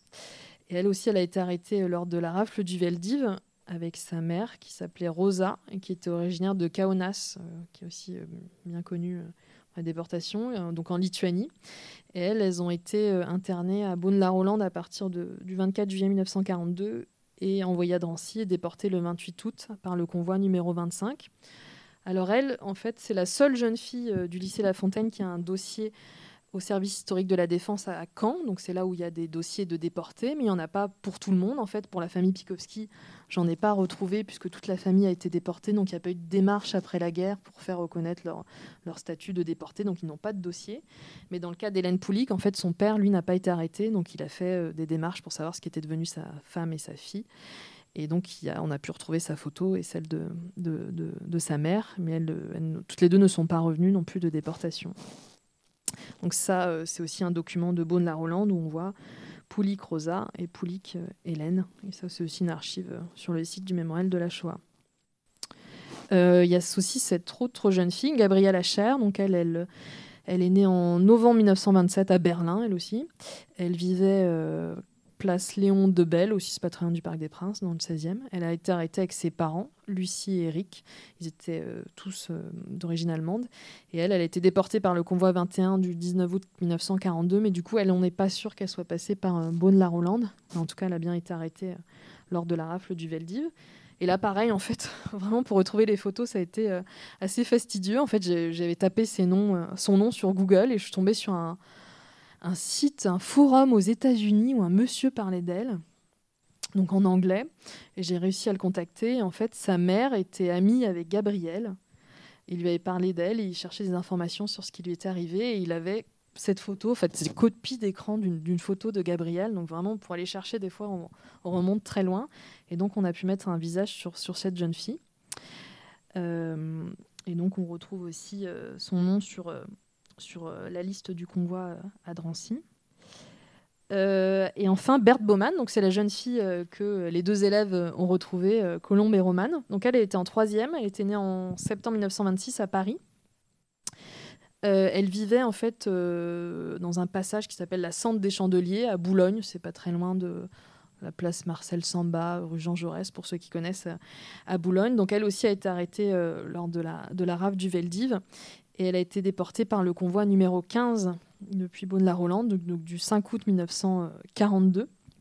Elle a été déportée avec sa mère. Donc ça, c'est une photo de là où ils vivaient. Euh, c'était des forains, en fait. Ils vivaient euh, donc dans ce passage à, Boulogne-Billancourt. Et là aussi, ça a été... Alors pendant des, pendant des mois, j'ai cherché sa photo. Et en plus, ça me tenait à cœur parce qu'il y avait ces deux jeunes filles qui, qui l'avaient retrouvée quelque part, Colombe et Romane. elles étaient vraiment très touchantes. Elles ont vraiment pris cette histoire à cœur. Euh, elles m'ont dit... Bah, c'est comme si c'était devenu notre ami et maintenant on va, perpétuer sa, mémoire quelque part. Donc je voulais vraiment retrouver sa photo. Et impossible de retrouver quoi que ce soit, il n'y avait pas non plus de dossier à Caen. Et finalement, euh, j'étais en bon contact avec la mairie de Boulogne, puisqu'ils avaient suivi euh, l'histoire de Louis Spikowski. Et je leur ai dit est-ce que vous pouvez pas passer un appel à témoins dans le journal municipal de Boulogne? Bon, c'est quand même tiré à 70 000 exemplaires.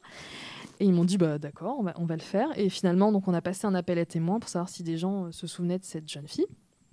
Et c'est une dame qui m'a contactée et qui m'a dit que sa mère était amie avec Berthe Baumann et qu'elle avait toujours gardé le, souvenir de son amie. Alors, suivant le souvenir de sa mère, elle aurait même assisté à son arrestation. Donc, je ne sais pas vraiment si c'est vrai, mais c'est ce qu'elle lui avait raconté. Et surtout, elle avait des photos, une photo de Berthe. Donc, Berthe, c'est la jeune fille avec les lunettes au milieu. Et donc euh, là, j'étais aussi très émue quand j'ai montré aux, jeunes filles euh, du lycée euh, la photo de Berthe. Ça, c'était un moment très fort pour elles. Et finalement, je vais vous passer une petite vidéo très courte. finalement, donc en novembre 2017, on a pu apposer cette fameuse plaque au lycée La Fontaine et on a fait une cérémonie auquel, au cours de laquelle les élèves du lycée ont participé. Donc, je vais vous montrer quelques images.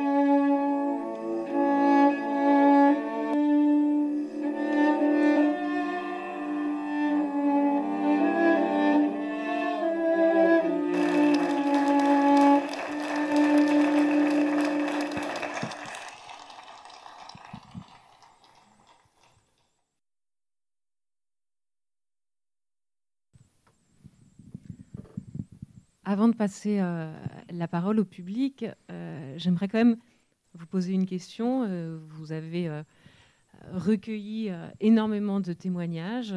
Vous êtes allé faire des voyages pour rencontrer des personnes qui avaient connu Louis Pikowski. vous êtes allé dans des fonds d'archives en croisant archives départementales, archives nationales, fonds privés. Au fond, est-ce que c'est la journaliste qui fait ce travail-là ou c'est encore une autre partie de votre... Euh, est-ce que cette enquête, euh, est-ce que faire ce métier d'enquête euh, est tout à fait similaire? On pourrait, on pourrait dire que c'est un travail d'historienne au fond. Est-ce que vous avez été là, historienne, enquêtrice, journaliste? Alors c'est un peu des deux. Bon, moi j'ai pas le statut euh, d'historien et je, enfin je le revendique pas parce que c'est pas le c'est pas le même métier, mais euh, c'est vrai que j'essaye d'être pointilleuse dans mon enquête, donc j'utilise euh, des méthodes d'historien, voilà, confronter les archives, les témoignages. Après c'est dans la restitution aussi, je pense que je m'autorise plus de liberté qu'un historien dans la matière de, de raconter une histoire, donc c'est en, ça que c'est différent. c'est vrai que ça me change de mon quotidien de, de, journaliste parce que là on est vraiment plonger dans l'histoire d'une famille, dans l'intimité de quelqu'un. Donc ça va beaucoup plus loin. Et moi, j'ai l'impression que ça fait maintenant euh, quatre ans que je porte cette histoire. Donc euh, Louise, elle fait un peu aussi un peu partie de ma famille. Euh, juste avant le confinement, on avait fait une soirée avec la famille de certains des cousins de Louise pour, voilà, pour, que je leur montre la, bande dessinée qui venait juste de sortir. Et ils m'avaient fait enfin, membre d'honneur de, leur famille. Donc maintenant, c'est vrai qu'on a, on a créé des liens vraiment euh, très très fort et c'est des moments euh, très rares dans, dans un métier. Rien que le fait que, je, que ces lettres soient arrivées jusqu'à moi, je ne sais pas si dans le reste de ma carrière j'aurais la chance d'avoir de, de tels documents. Je pense que ça arrive souvent qu'une fois dans une carrière, donc c'est assez euh, exceptionnel. Donc j'ai vraiment une, une, chance et puis surtout que cette famille aussi m'ait fait confiance parce que en fait, je m'étais rendu compte de ça euh, juste avant qu'on sorte le, le, web documentaire. Donc en 2017, euh, quelques jours avant, j'ai eu un, grand stress, euh, une angoisse. Je me suis dit, mais en fait, est-ce que j'ai le droit d'exposer la vie de cette jeune fille? Elle a rien demandé aussi, Louise. voilà. Non, mais c'est vrai que je confie son, son intimité, ses lettres comme ça. Je raconte sa vie. Bon, j'avais l'accord de sa famille, bien entendu, mais je m'étais dit, c'est une responsabilité. Autant sur l'histoire de mon grand-oncle, c'était l'histoire de ma famille. Donc quelque part, elle m'appartenait. Mais là, c'est pas l'histoire de ma famille. Et je pense qu'il faut justement. Euh, je me suis dit, il faut vraiment que ce soit bien. Parce que, euh, voilà, c'est une responsabilité. C'est pas ma famille. On peut pas faire n'importe quoi. Donc, c'était aussi très important tout au long de ce travail, que ce soit pour le web documentaire ou pour la bande dessinée, que euh, voilà, j'ai l'approbation aussi de la famille parce que c'est leur histoire, c'est pas la mienne. Et que voilà, il faut être respectueux et et c'est pour ça que c'est important de mêler aussi ce travail rigoureux d'historien et puis le travail de journaliste et puis la manière aussi de, raconter. Et puis euh, journaliste aussi, ça aide aussi de recueillir les témoignages, de savoir parler avec les personnes, de conduire un entretien. Euh, ça c'est et surtout de, de, retrouver les gens. Finalement, les gens sont assez étonnés en fait qu'on les retrouve euh, facilement. On dit mais comment vous m'avez retrouvé ils sont un peu choqués. Je dis, bah, tout le monde laisse des traces, donc euh, c'est assez facile finalement de, retrouver des gens. Et le fait d'être journaliste, ça m'aide beaucoup. Les mardis du Cercil, des conférences à voir et à entendre. Alors, est-ce qu'il y a des questions? Est-ce que vous avez enquêté auprès de la famille euh, de ce professeur, Mlle Monchalet Vous dites qu'elle était célibataire, mais euh, est-ce que vous avez pu enquêter auprès de sa famille pour savoir s'ils avaient souvenir de. Enfin, je ne sais pas si vous avez retrouvé des, personnes de sa famille, auquel cas, euh, euh, savoir si euh, bah, la relation privilégiée avec cet élève était connue de sa famille. Alors en fait, on n'a retrouvé qu'un neveu par alliance qui s'était occupé bah, de sa succession. et en fait, lui, je pense qu'il n'avait pas de lien très très fort avec Mademoiselle Malingrès. C'était vraiment ses, anciennes élèves qui étaient ses filles et son cercle proche, proche et qui l'ont accompagné jusqu'à la fin, même à l'hôpital. Donc lui, il n'était pas en mesure de m'apporter quoi que ce soit et je lui demandais s'il avait retrouvé des choses euh, chez elle. Je pense qu'il ne pas, connaissait pas l'existence de cette histoire, donc il n'a pas fait spécialement euh, attention. Puis c'était un neveu par alliance, donc euh, voilà, du côté de la famille, non. Mais, mais sa famille, c'était ses anciennes élèves, donc c'est elle qui nous a raconté que c'est comme ça que d'ailleurs commence la bande dessinée qu'un jour, elles, étaient, elles avaient, faisaient souvent des réunions d'anciennes camarades chez Mademoiselle Malingret et qu'elle leur avait sorti le cartable de Louise et qu'elle leur avait raconté euh, l'histoire de Louise, quoi, que ça avait été un moment euh, très très fort. Donc le témoignage est venu, euh, est venu d'elle. J'ai retrouvé aussi, parce qu'en fait, après, Mademoiselle Malingret était professeure émérite à l'université de, de Lille. En fait, elle était, c'était une spécialiste de Saint-Jean Chrysostome des pères de l'Église grecque. Et euh, donc, elle était euh, très reconnue dans son métier. Donc, j'ai retrouvé des, spécialistes aujourd'hui qui étaient euh, certaines de ses anciennes élèves qui m'ont dit que non, enfin, en tout cas, elle, elle n'avait jamais raconté cette histoire. Quoi. Elle était, je pense que c'était, enfin, les anciennes élèves qui, à qui elle, a parlé Louise, nous ont dit que c'était vraiment la, elles ont senti que c'était la blessure de sa vie, en tout cas, de ne pas avoir réussi à, la sauver. Qu'elle a gardé ça jusqu'à la fin. C'est dommage, elle a vécu jusqu'à 98 ans. mais elle est décédée, je ne sais plus si en 2002 ou 2004, donc j'avais pas encore commencé mes, mes recherches. C'est vrai que j'aurais bien voulu. euh, Mais bon, on avait quand même la chance d'avoir ce témoignage écrit. euh, Finalement, euh... aussi, ce qui est incroyable dans cette histoire, c'est que des fois, quand je me lance dans des recherches, bah, ça vient pas, quoi. On tire le film et, et ça vient pas. Mais là, on a, on a tout eu. On a retrouvé la famille, la camarade de classe, des archives. voilà, si j'étais mystique, je dirais qu'il y avait une bonne étoile au-dessus de notre tête, mais c'était vraiment incroyable. Et voilà, on a, eu tellement de, choses et ça a été finalement pas si difficile voilà, de, reconstituer le parcours de cette jeune fille. Et puis surtout d'avoir ce point de départ qui est assez rare, c'est d'avoir euh, des lettres écrites et le témoignage de Louise qui nous parle euh, 70 ans après. Et pourquoi retransmettre, euh, retransmettre cette euh, recherche, euh, et cette enquête euh, émouvante?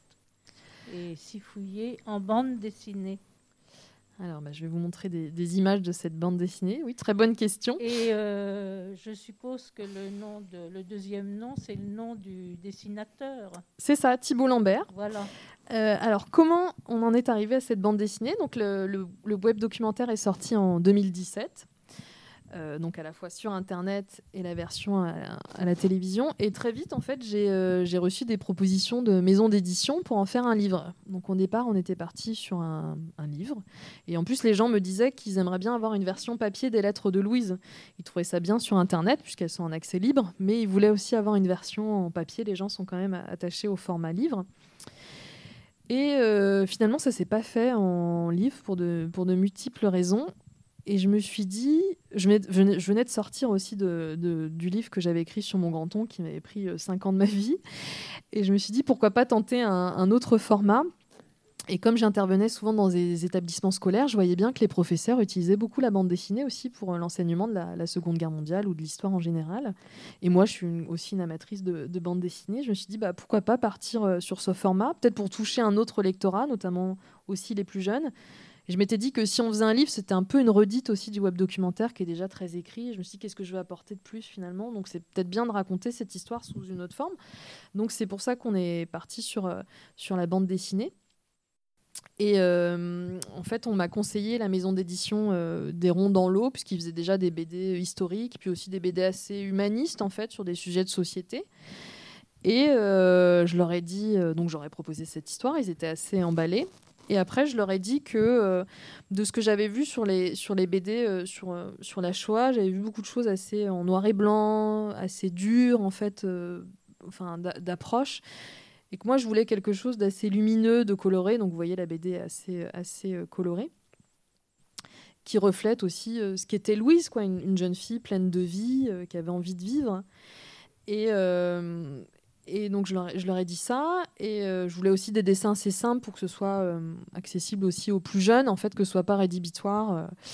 Et donc, on- ils m'ont parlé de ce dessinateur, Thibault Lambert, qui est un dessinateur belge avec qui ils avaient déjà réalisé des BD, mais qui n'avait jamais travaillé sur, un thème historique. Et donc, finalement, on a travaillé ensemble. Donc là, on voit Mademoiselle Malingret, euh, qui, euh, ce qui était aussi extraordinaire, en fait, c'était une professeure assez en avance sur son temps. C'est ce que nous ont dit aussi ces, anciennes élèves qu'on a retrouvées. Elle avait une pédagogie assez moderne. Donc là, elle faisait plein de visites avec ses élèves euh, en dehors du lycée. C'est ce que ça montre. Aussi là, on montre euh, d'où la famille était originaire. Donc euh, le père de Louise était né à Nikolaïev, en Ukraine actuelle, et ils ont euh, massivement immigré au début du XXe siècle, comme beaucoup de juifs d'Europe de l'Est. Ils sont arrivés à Paris, certainement pour suivre aussi, fuir les, violences, les pogroms. qui, ont éclaté à la fin du XIXe siècle dans cette région, puis aussi certainement pour des raisons économiques. Et ça, c'est une planche qui est tirée d'une fameuse photo aussi qu'on connaît de Drancy. Et puis à la fin, bien entendu, aussi, euh, ce format permettait aussi, euh, ce qui est important, c'était aussi de mettre en facsimilé les lettres de Louise, que les gens puissent les avoir en, version euh, papier, et puis que ce soit aussi, on a fait comme un, comme un cahier pédagogique, finalement, aussi pour que les professeurs puissent utiliser la, la bande dessinée en classe. Donc on a mis aussi un rappel avec ça, c'est l'historique de la famille Pikowski. Donc euh, voilà, et puis pour montrer aussi, on a mis aussi les, photos qu'on a recueillies au fil de l'enquête pour que les élèves comprennent bien aussi que c'est l'histoire d'une vraie jeune fille. Donc on a les, photos de, la famille et les lettres de Louise que les, professeurs peuvent aussi euh, utiliser. Donc voilà pourquoi on est parti sur, euh, la bande dessinée. Est-ce que pour prolonger le travail déjà initié sur la bande dessinée, il est en projet de réaliser par exemple un film d'animation ou un court métrage d'animation autour de l'histoire de Louise? Alors ça n'a pas encore. On m'a souvent demandé euh, et s'il y avait un film qui jouerait votre rôle. Mais euh, en fait, bah, la, BD en fait est sortie quatre jours avant le confinement. hein. On, avait bien choisi la date, donc elle a été vite euh, vite confinée. Donc là en fait, elle vient juste. On peut dire qu'elle vient juste de ressortir finalement à, la rentrée. Euh, donc pour l'instant, on n'a pas évoqué, c'est vrai, de dessins animés, mais c'est vrai qu'il y a beaucoup de succès, je pense, aux, aux dessins animés Les Grandes Grandes Vacances, là, qui marchent très bien. Mes petits cousins euh, regardent ce, dessin animé euh, voilà, qui raconte euh, la Seconde Guerre mondiale vue par, les enfants. Donc effectivement, ça pourrait être une idée, mais pour l'instant, il n'y a pas de, projet très précis. Dans les prochains projets, en fait, autour de cette histoire, donc moi, je continue de la, présenter dans des établissements scolaires où là, ici, autour, lors de, cette conférence, j'ai appris il y a quelques jours que la mairie de Boulogne avait donné son feu vert pour qu'on puisse mettre une plaque sur euh, l'immeuble où vivait la, famille Pikowski. Donc ça, ça va être l'un des temps forts de, de l'année prochaine. Euh, Moi, ça me tenait à cœur que ce soit aussi matérialisé dans l'espace public. Euh, qui est un hommage à, cette famille. À Boulogne-Billancourt, il n'y avait qu'une famille pour l'instant euh, qui a été déportée, qui avait une plaque. Donc euh, ça donnera, sera encore l'occasion voilà, de faire une cérémonie, pourquoi pas de travailler avec les élèves euh, de Boulogne-Billancourt, des établissements de, Boulogne-Billancourt. Mais là, ce sera voilà, acté sur, sur l'immeuble de cette famille. On avait aussi peut-être pour projet aussi, Louise était née dans, est née dans le 19e arrondissement à Paris, donc je sais que la municipalité aussi est attachée à cette histoire, voir ce qu'on peut faire aussi avec elle euh, pour rendre hommage euh, encore à, Louise. Mais voilà, ça, ce sera la, prochaine étape. Stéphanie, il y a quelques professeurs euh, dans la salle.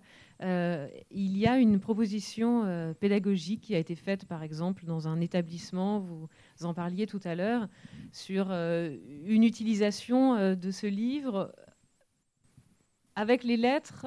Est-ce que vous pouvez revenir dessus si, si vous voyez ce que j'évoque avec Oui. les lettres de Mademoiselle Malingré Oui, euh, en fait, je vais, donc je vais régulièrement, enfin bon, avec le confinement euh, cette année un peu moins, mais je vais régulièrement dans des établissements scolaires pour, euh, pour raconter l'histoire de Louis. Je suis même allée à l'étranger, je suis allée au lycée français d'Alger, au lycée français de Bruxelles ou à Thessalonique, donc je vois un petit peu les différentes manières de, de, de travailler. J'avais été dans un collège à Lyon récemment et c'était intéressant en fait. euh, souvent, donc c'est des professeurs d'histoire qui travaillent euh, sur, sur cette histoire, mais aussi souvent des professeurs de lettres, puisque la qualité des écrits de Louise le justifie aussi. Et donc, c'était, euh, la consigne, c'était d'écrire en fait les lettres de Mademoiselle Malingret, de faire l'échange, puisqu'on les a pas. Donc, j'avais été étonnée. En fait, les lettres, les élèves avaient imaginé vraiment ce, qu'aurait pu écrire euh, Mademoiselle Malingret. Donc, ça avait été un travail scolaire. Donc, c'était intéressant. Souvent aussi, quand, quand je vais dans les établissements scolaires, ils réalisent bah, des panneaux, puisque en fait, comme il y a beaucoup de documents, donc ils peuvent utiliser les photos, euh, les archives, donc ils font des panneaux pour retracer un petit peu le parcours de la famille avec les différents documents. En fait, ils vont sur le, site du web documentaire et puis ils impriment euh, les différentes formes. Ça peut être aussi artistique, reprendre le, portrait de Louise. Donc il y a, toutes sortes euh, d'idées pour, utiliser voilà, finalement son histoire. Euh, euh, souvent, bah, en fait, comme moi je suis journaliste aussi, euh, souvent ce que les, les professeurs demandent, c'est de faire un article. Donc à partir de ma présentation, les élèves me posent des questions, m'interviewent, ils font un article sur Louise, voilà, comme ça. Ça mêle à la fois mon, métier de journaliste, c'est souvent ce qui revient en fait euh, quand je vais dans des établissements euh, scolaires ou euh, quand il y avait eu le- la cérémonie de la plaque au lycée, bien sûr, ils avaient fait tout un, il y avait un journal du lycée, donc ils avaient fait tout un journal spécial autour de cette cérémonie. Ce qui est inté- intéressant, c'est qu'il y avait Monsieur Serge Klarsfeld qui était présent, donc ils avaient un, un plus un- pu interviewer des personnalités. Il y avait les membres de la famille, donc ils avaient fait réaliser aussi des, articles. Et c'est vrai que c'est très touchant euh, de voir. Moi, je me, ce que je disais, ce que je dis souvent quand on me demande ce qui m'a le plus touché, c'est euh, c'est finalement cet échange peut-être avec, euh, avec Colombe et Romane. enfin, quand elles expliquent, Colombe explique ça un petit peu avec un sourire. Elle dit Bah oui, on était contente parce qu'on avait trouvé son nom. euh, finalement, bah, on allait avoir une bonne note. Puis en fait, dans sa tête, il y a eu un déclic où elle a compris bah, que Berthe était une jeune fille de, son âge qui était dans son établissement et qu'elle a compris euh, que cette jeune fille avait été déportée, que c'était pas juste chercher un nom et le trouver sur le site de, Yad Vashem.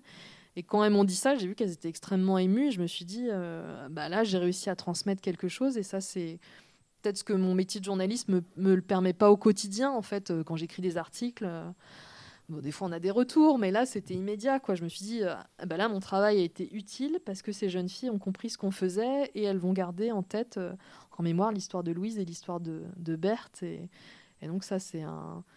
C'est vraiment très gratifiant. En tout cas, moi, je me suis sentie euh, utile. Euh, voilà, c'est pas toujours, c'est pas toujours le cas. Et là, j'étais très contente. Je me suis mission accomplie, au moins avec ces élèves et tous les élèves qui ont participé, à- bien entendu, à cette cérémonie. Euh, Ça, été vraiment un, moment très fort. Peut-être, peut-être vous raconter aussi pour, euh, pour finir, en fait, les suites euh, de, de- cette histoire. Euh, donc, je vous parlais tout à l'heure de, de la famille en, en Belgique. Donc, après, le, quand le web documentaire est sorti, euh, moi, j'ai tendance à beaucoup à m'accrocher aux histoires. Donc, euh, j'étais encore en train de chercher des choses sur la famille Pikowski. On se dit toujours, je suis peut-être passé à côté de quelque chose, j'ai peut-être retrouvé un autre document. Donc, je continuais. Et surtout, en fait, j'avais pas eu accès à, des archives pendant un moment. euh, qui sont. en fait, j'avais pas accès au, au dossier de naturalisation du père de Louise parce que pendant tout un temps, en fait, ces, ces dossiers sont physiquement, étaient physiquement aux archives de Fontainebleau et ces archives menaçaient de s'effondrer, donc les employés pouvaient pas aller chercher euh, les dossiers. Donc pendant euh, de longs mois, on n'y avait pas accès. Et donc j'y ai eu accès finalement qu'après euh, toutes les recherches. Et donc ça se présente de cette manière. Donc je vous disais que le père de Louise avait obtenu la nationalité française en 1937. On le voit ici, c'est marqué 14 janvier 1937. Après, c'est passé au journal officiel aussi en 1937. Euh, ce qui est terrible, c'est qu'on voit aussi retrait. Donc il y a le décret en 1941 qui lui retire euh, sa nationalité. Et donc ces, ces dossiers naturalisation, quand vous avez des gens de votre famille qui ont été naturalisés, c'est des sources aussi très importantes d'informations sur, sur leur passé, puisqu'ils racontent tout leur parcours je- je- comment ils sont arrivés en France, qu'est-ce qui les a motivés à demander la nationalité française. Donc là, par exemple, pour le père de Louise, on voit euh, qu'il est arrivé en décembre 1905. Donc là, j'avais la date, je savais à peu près qu'ils étaient arrivés au début du XXe siècle, mais j'avais pas la date précise. Après, on a toutes ces différentes adresses euh, euh, quand il est arrivé à Paris, même ses métiers. Donc ça, c'était très intéressant. Et euh, aussi, on lui avait demandé, euh, bon, bah, par exemple, d'indiquer son salaire, celui de sa femme, pourquoi il voulait être français. Donc c'est marqué parce que marié avec une française. C'est une bonne raison. Et euh, c'était marqué aussi, on lui demandait quel était le nom de ses frères et sœurs. Donc je savais qu'il avait une sœur Re- Renée, c'est mentionné ici, et qu'elle était partie s'installer dans les années 20 euh, à Jaffa, donc en Palestine à l'époque. Et c'était aussi noté qu'il avait un frère Michel et qui était parti vivre en Amérique. Et ça, j'avais pas du tout cette information en fait. J'étais assez surprise. Et je me suis dit, ah, mais il y a peut-être toute une famille en Amérique, d'autres cousins à retrouver, que je connais pas, qui ont peut-être aussi des informations. Donc je me suis lancée sur les traces euh, de ce frère, Michel Pikowski. Et euh, donc j'ai cherché, euh, si vous cherchez des gens euh, aux États-Unis, la première chose qu'on fait souvent, c'est d'aller sur le site d'Ellis Island. Donc c'est l'île à New York où les immigrés arrivaient. Et sur leur site, c'est formidable. Il y a tous les, registres des bateaux, les gens qui sont passés par là. Donc je tape Michel Pikowski, je trouve rien. J'ai cherché sur des sites de, généalogistes- de généalogie américains, je trouve rien. Et bah, je connais une, une généalogiste belge qui travaille beaucoup sur les États-Unis et je lui ai demandé de l'aide. Je lui ai dit Est-ce que tu peux regarder si tu trouves Michel Pikowski en Amérique Elle, elle trouve rien. Et elle me dit Ah bah tiens, là je suis aux archives nationales belges, tiens, je vais chercher si je trouve pas sa trace. Alors je l'avais pas du tout contacté pour ça en fait. Et là, elle le retrouve en Belgique. Donc des fois, quand je vous dis que des fois il y a une bonne étoile, c'est complètement incroyable. Et donc elle retrouve Michel Pikowski, donc c'était le frère du père de, de Louise, qui s'appelait euh, de son nom de naissance Israël. Mais quand ils sont arrivés en France, ils ont tous euh, francisé leur prénom. Le père de Louise s'appelait Abraham et il est devenu Albert. Et donc euh, elle retrouve sa trace, ainsi que celle de, sa femme, qui s'appelait Gabrielle. Et elle me dit, par contre, après 1943, j'ai plus rien.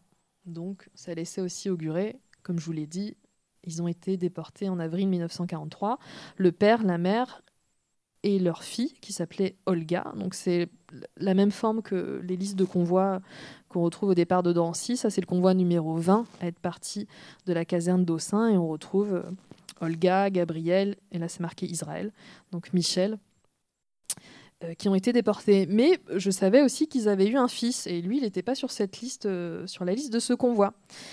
Et donc, on a cherché sa trace. Et finalement, on a appris que le fils, qui s'appelait Jean Pikowski, donc comme le frère de Louise, euh, finalement avait survécu à la Shoah euh, parce qu'il avait re- rejoint les forces belges libres. Donc il était passé par l'Espagne, le camp de Miranda, l'Angleterre. Il avait débarqué avec la brigade Piron en Normandie et libéré Bruxelles en septembre 1944. On a malheureusement appris qu'il était décédé, donc ça c'est encore Louis, qu'il était décédé dans les années 80, mais qu'il avait eu euh, une fille. Et donc on a deux filles, et on a essayé de, les retrouver. Donc euh, mon amie généalogiste belge m'a bien aidée. Elle a pu retrouver euh, la trace de l'une de ses filles, l'autre était décédée. Et donc on l'a contactée. Et en fait, j'avais son, adresse et son numéro de téléphone. Et en fait, je lui ai envoyé. Je me suis dit, si je l'appelle, c'est déjà un peu intrusif. Je ne savais pas ce que cette femme savait sur l'histoire de sa famille, en fait. Donc, je lui ai envoyé un courrier avec tout le web documentaire que j'avais, parce qu'on n'avait pas encore la BD, tout le web documentaire que j'avais imprimé. Et euh, quelques jours après, euh, elle m'a répondu. Et en fait, euh, ce qui était incroyable, c'est qu'elle m'a dit, elle, elle s'appelle Claire Pikowski. Elle m'a dit, j'ai vu votre, votre documentaire sur Internet et je sentais que c'était ma famille. Mais elle n'osait pas me contacter parce qu'elle avait peur d'être déçue. En fait, ça faisait des années qu'elle faisait des recherches sur sa famille. Son père est décédé sans rien lui expliquer. Elle a appris que plus tard que ses grands-parents avaient été déportés. Elle a appris que plus tard qu'elle était juive. Euh, et donc, elle faisait des, recherches. Et là, donc, euh, moi, je lui racontais l'histoire de sa famille finalement en France. Je lui, apprenais qu'elle avait des cousins en France, ce qu'elle ignorait en fait. Elle, elle pensait qu'elle avait plus personne de ce côté-là de sa, famille. Donc, ça a été une rencontre euh, assez incroyable. Et finalement, donc ça, c'était l'année dernière. Et donc, je lui ai proposé de, de faire des, de rencontrer l'une de ses cousines à Paris. Et donc, on a filmé ce moment. L'une vit en France, l'autre en Belgique. L'une a vécu la guerre 39-45, l'autre n'était pas née à cette époque. Vous avez fait bon voyage Oui. Nicole et Claire font partie de la même famille, mais il y a encore quelques semaines, elles ne se connaissaient pas. Elles se rencontrent pour la première fois. J'ai pas les mots. C'est difficile de- de- d'exprimer l'émotion. hein, C'est tellement inattendu ben, de retrouver euh, un, un passé qu'on connaissait pas finalement. C'est ça. Ce passé qu'elles ignoraient, c'est celui de la famille Pikowski. En 2016, Stéphanie Trouillard, journaliste à France 24, prend connaissance de lettres retrouvées par hasard dans le placard d'un lycée parisien. Ces lettres, datant de la guerre 39-45, sont celles d'une jeune fille juive de 16 ans, du nom de Louise Pikowski, déportée en 1944 à Auschwitz. Stéphanie Trouillard décide de retracer la vie de cette adolescente et la raconte dans un documentaire. En poursuivant ses recherches, elle retrouve Claire Pikowski, la fille d'un cousin germain de Louise. Le père de Claire avait survécu à la Shoah mais n'évoquait pas son passé avec sa fille. Elle ignorait qu'il lui restait des cousins comme Nicole. Grâce au documentaire, la famille est aujourd'hui de nouveau réunie. Il y a un lien de sang malgré tout, même si c'est loin, parce que euh, il y, a, il y a quatre générations qui nous séparent. Mais malgré tout, c'est de se dire on, on a la même, la même origine, on a la même, la même souche. C'est ce que je dis, je, je le ressens comme ça, c'est comme si ma- mon deuxième pied est, est à terre. Nicole et Claire devraient rencontrer prochainement un autre petit cousin vivant en Israël.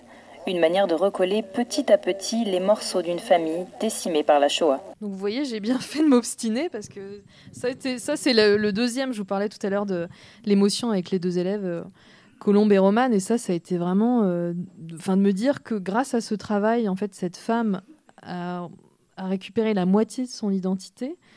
Et c'est fou d'imaginer donc Claire a, plus de 70 ans. Donc qu'à 70 ans, elle apprenne enfin euh, la moitié de son identité.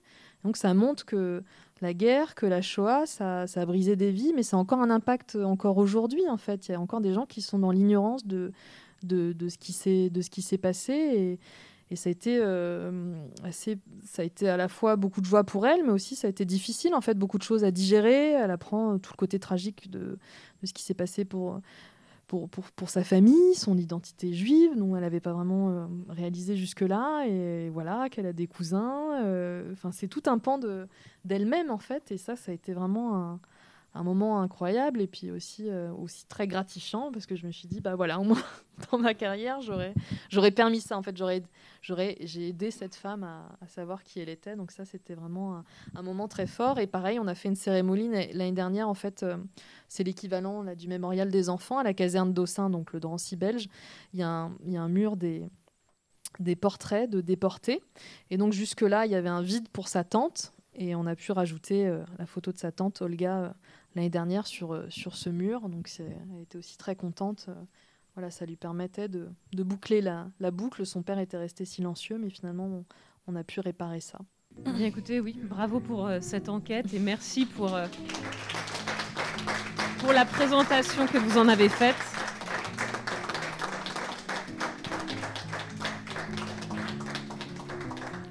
Bah, merci à vous de m'avoir reçu. Je suis bon, particulièrement contente d'avoir pu évoquer aussi les, autres jeunes filles du lycée euh, La Fontaine qui ont été raflées euh, au cours de la rafle du, Veldiv et dont la mémoire est honorée ici tout particulièrement. C'était les mardis du Cercil. Des rendez-vous sur place au musée mémorial et des podcasts avec C'est comme à la radio.